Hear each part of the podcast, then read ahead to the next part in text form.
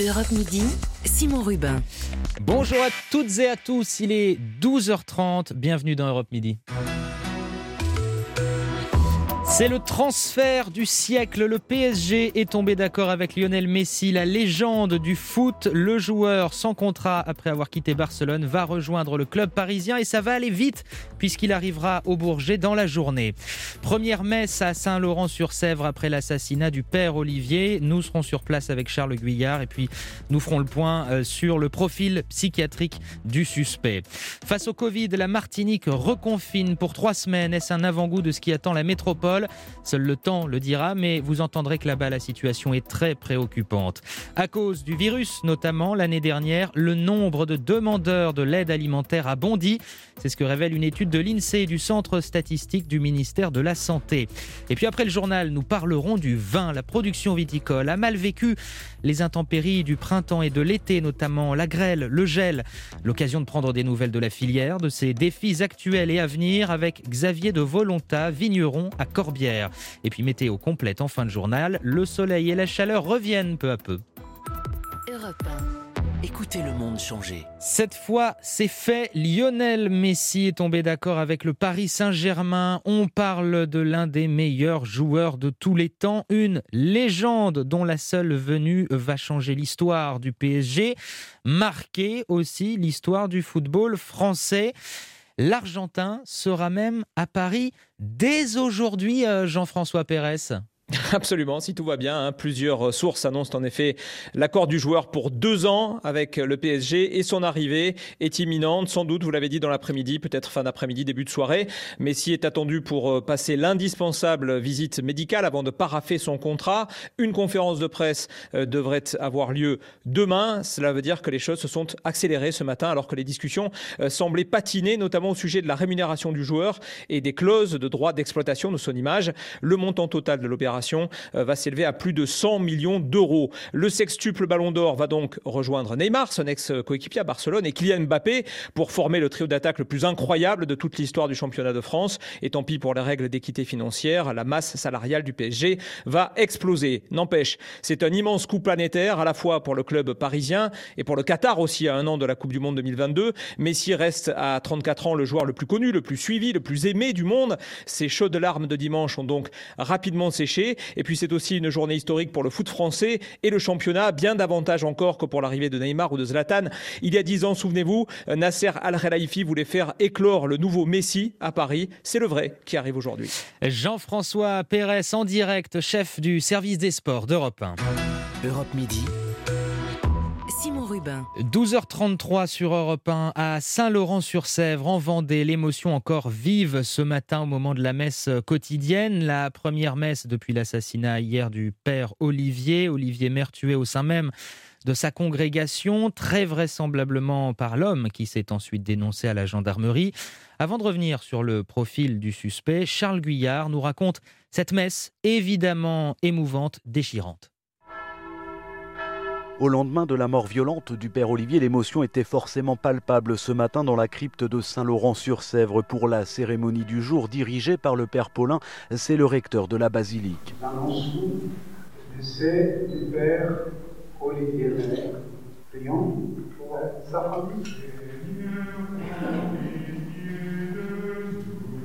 Plus d'une soixantaine de personnes étaient présentes pour honorer la mémoire du missionnaire dont Marie, qui habite dans une ville voisine. C'était évident de venir là euh, pour prier pour lui. C'est une cérémonie toute simple, mais à, l'image hein, du Père Olivier. Quoi. Je pense qu'il a envie qu'on parle du message du Père de Montfort, la charité, l'ouverture, l'accueil. De son côté, Odile peine à réaliser, elle qui connaissait très bien le prêtre tué. J'ai été priée euh, faire brûler un cierge, oui. Je connaissais bien le Père Olivier. Hein. J'ai travaillé 24 ans chez eux. il va nous manquer c'est sûr. C'est un choc pour tout le monde. Quoi. Et d'autres hommages vont se poursuivre ce soir au cours d'une veillée spéciale ici même, puis demain à la cathédrale de Luçon en présence de l'évêque de Vendée.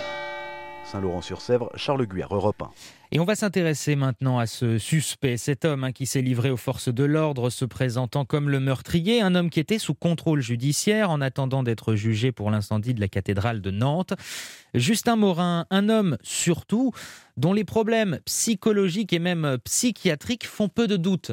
Oui, sa garde à vue a d'ailleurs été levée hier soir à cause de ses troubles psychiatriques. Son interrogatoire n'a pas pu continuer, il a été interné d'office. Il va être soigné jusqu'à ce que les médecins estiment qu'il soit apte à répondre aux questions des enquêteurs. Le suspect retourne donc à un hôpital psychiatrique. Il avait déjà été pris en charge fin juin pendant un mois. Il avait été autorisé à rejoindre la communauté religieuse il y a un peu plus de dix jours seulement. Après l'incendie de la cathédrale de Nantes l'été dernier, la personnalité de cet homme de 40 ans interpellait déjà de nationalité rwandaise, fervent catholique, il est décrit comme traumatisé par le génocide perpétré dans son pays. Mais certaines personnes l'ayant côtoyé parlent aussi d'un homme en proie à un grand désarroi suite au refus de la France de lui accorder le statut de réfugié. Il le réclame depuis 2012 et son arrivée sur le territoire. En attendant qu'il puisse être interrogé, les enquêteurs vont retracer son parcours, éplucher les expertises psychologiques et psychiatriques successives pour suivre l'évolution de son état et tenter de comprendre pourquoi il a pu commettre un tel acte. Justin Morin du service police-justice d'Europe 1. Face à une hausse des contaminations Covid, la Martinique replonge à partir d'aujourd'hui dans un confinement strict de trois semaines. Les magasins non essentiels seront fermés, les plages interdites, les déplacements limités à un kilomètre du domicile et les touristes vulnérables sont invités à rentrer chez eux, Damien Mestre. Oui, il faut dire que la situation en Martinique est extrêmement tendue. Ce sont euh, les mots du préfet hier. Un chiffre pour illustrer cela, le taux d'incidence qui est supérieur à 1100 cas pour 100 000 habitants. Pour vous donner euh, une idée, c'est plus de 20 fois supérieur au seuil d'alerte. Cette quatrième vague, elle se propage vite et selon le préfet Stanislas Cazel, les précédentes mesures n'ont rien pu faire pour la contrer. Le premier euh, confinement avait été mis en place il y a 15 jours et on se rend compte au bout de 15 jours qu'il euh, n'a pas eu euh, l'effet attendu et donc il est resserré. Une conséquence directe de ce confinement, vous l'avez dit, les touristes sont invités à rentrer chez eux. De toute façon, euh, ils ne peuvent même plus se balader puisque les déplacements sont limités à un rayon de 1 km autour du domicile. Des touristes contraints de partir et des hôteliers qui ne décolèrent pas. Écoutez Véronique Bidot-Deschaume, l'une de leurs représentantes sur l'île. C'est pas possible. On peut pas demander à des couples qui ont mis de l'argent de côté, qui ont investi quelquefois 1500 euros en billets d'avion. On leur dit, bah, écoutez, euh, voilà, vous repartez, on veut plus de vous. Quelle image on donne de la Martinique? On l'entend, euh, beaucoup de confusion alors que 240 soignants vont venir euh, en renfort depuis la métropole.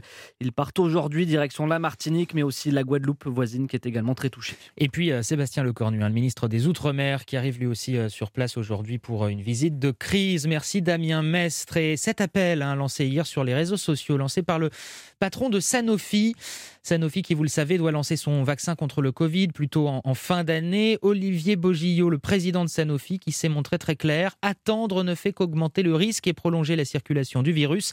Les semaines qui viennent seront déterminantes pour la rentrée de septembre. N'attendez pas c'est maintenant qu'il faut se faire vacciner.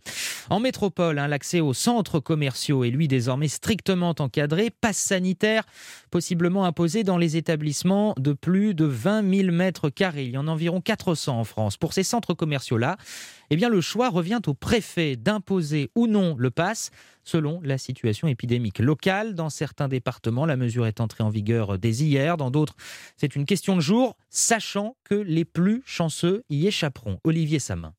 Il y a les centres commerciaux qui retiennent leur souffle. À Nice, le préfet des Alpes-Maritimes se donne du temps avant d'imposer le pass sanitaire. À l'opposé, il y a les centres commerciaux qui se sont fait une raison, celui du Pontet au nord d'Avignon. Y est passé dès hier. Et au milieu, il y a ceux qui savent qu'ils vont y passer, mais qui ont encore quelques heures pour se préparer. C'est le cas des trois plus gros centres commerciaux des Pyrénées-Orientales.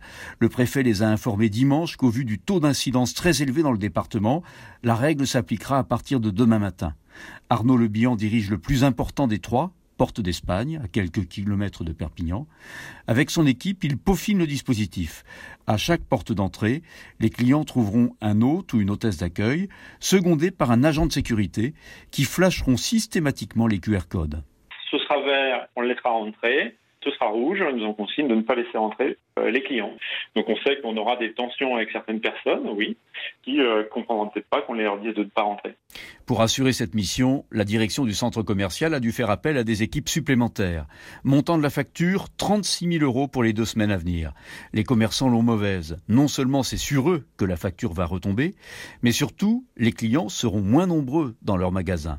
Leur seul espoir, c'est que cet épisode ne se prolonge pas au-delà de la fin du mois. Olivier Samin. La situation était déjà alarmante depuis plusieurs mois. Les derniers chiffres de l'aide alimentaire empirent à nouveau. Une étude publiée récemment par l'INSEE et l'Institut de statistique du ministère de la Santé constate une hausse des volumes d'aide alimentaire distribuée. Hein. Le constat, mode camps, c'est que le nombre de demandeurs de cette aide alimentaire a fortement augmenté en France l'an dernier. Oui, les files d'attente se sont allongées devant les points de distribution d'aide alimentaire. Selon les chiffres récemment publiés par l'INSEE, le volume d'aide distribuée par les associations a bondi de plus de 10% l'an dernier par rapport à 2019. Et ce qui préoccupe particulièrement les associations, c'est le nombre de nouveaux inscrits. Ils étaient 7,3% de plus en 2020. D'habitude, le nombre d'inscriptions augmente de 2 à 3% chaque année et des profils de demandeurs très différents, comme l'a constaté Guillaume Guiton euh, de la Croix-Rouge française c'est beaucoup de personnes qui euh, étaient sur la brèche, qui ont basculé dans la précarité. Principalement, ce qu'on ce qu'on retrouve, c'est euh, des publics étudiants, des personnes intérimaires, euh, des travailleurs saisonniers, des travailleurs dits travailleurs pauvres. il y en a de plus en plus. C'est ça vraiment qu'on constate nous sur ces derniers mois. En fait, la crise est venue exacerber des tendances qu'on observait déjà, mais là, il y a vraiment un effet renforcé. Les associations notent également une augmentation des besoins des bénéficiaires, notamment dans la deuxième moitié de l'année 2020, signe d'une précarité plus dure, mais aussi d'une précarité qui s'installe. Les associations craignent que cette tendance à la hausse ne se poursuive sur l'année 2021. Mode Descamps du service économie euh, d'Europe 1. Une plainte déposée contre le prince Andrew, fils de la reine d'Angleterre, pour abus sexuels. Une américaine accuse le prince de ses actes alors qu'elle était mineure et sous l'emprise du financier euh, Jeffrey Epstein. Nous vous avons beaucoup parlé hier et encore d'ailleurs ce matin sur Europe 1 de ce rapport du GIEC sur la dégradation du climat sur euh, Terre. Eh bien, voici une conséquence très concrète de ce euh, dérèglement climatique. Sur la côte basque, une algue potentiellement toxique a fait son apparition sur les plages du littoral ce week-end. Une algue qui évolue normalement dans des eaux bien plus chaudes. L'accès à la mer a été euh, suspendu dès dimanche à Biarritz, Bidart et Saint-Jean-de-Luz, avant d'être de nouveau autorisé par l'ARS hier à la mi-journée. Mais les Basques ne sont pas très rassurés, Claire Leys. Cette algue qui s'invite dans les vagues de la côte basque n'est pas plus grande qu'un grain de pastèque. Elle s'accroche sur les rochers, se cache discrètement sur le sable fin, mais elle laisse des traces. À Biarritz, on peut voir des amas marrons et gluants se former à la surface de l'eau, avec en prime une odeur nauséabonde, de quoi effrayer les baigneurs et autres surfeurs, voire de les rendre malades. Depuis dimanche, plusieurs d'entre eux ont déclenché des symptômes malaise, vomissement, état grippal ou irritation cutanée. Et même si les analyses montrent que cette algue, qui normalement se développe dans les eaux tropicales ne représente pas à ce stade un danger grave pour l'homme, la maire de Biarritz, Maïder Arostegui, reste en alerte. Nous allons avoir tous les jours un point avec l'ARS et la préfecture des Pyrénées-Atlantiques et nous avons mis bien sûr en alerte tous les points de sauveteurs. Le jet ski aussi en mer va pouvoir repérer d'éventuels paquets d'algues et tous les médecins généralistes qu'ils fassent remonter en direct une éventuelle majoration du nombre de cas. Tout est mis en fonction pour que la sécurité des baigneurs, bien sûr, soit 100% efficace. Des prélèvements réalisés sur toute la côte basque entre Anglette et Andaille sont d'ailleurs en cours d'analyse. Confrontée à cette menace d'un nouveau genre, la maire de Biarritz insiste. Si le danger est avéré, elle n'hésitera pas à faire évacuer une nouvelle fois les plages noires de monde en ce milieu d'été. Claire Leys, n'en déplaise aux réactionnaires de tout poil, non, la modernité n'emporte pas tout sur son passage. Un exemple, chez les jeunes, les cartes postales cartonnent. Souvenez-vous, il y a quelques années, l'envoi de la carte postale, c'était quand même une étape essentielle de nos vacances. Le choix des cartes aussi, avec leur esthétique balançant entre le kitsch et le vulgaire. Eh bien, cette carte postale, elle avait un peu été lâchée, oubliée, écartée, mais ça y est, elle revient. Reportage d'Océane Théard à Trouville-sur-Mer, en Normandie. Une écriture ronde, des petits dessins et bien sûr un modèle choisi avec soin. C'est des endroits de Trouville, euh, la mer, euh, la plage, le port et un petit chaton. Valentine, 9 ans, n'imagine pas passer ses vacances au bord de la mer sans poster une carte à sa copine Zoé. Je lui ai écrit euh, ce que je faisais pendant la journée, que j'aimerais bientôt la revoir euh, pour faire des soirées pyjama par exemple. Mais étonnamment, ce sont les jeunes adultes qui envoient le plus de cartes postales. 33% des 18-34 ans le font régulièrement.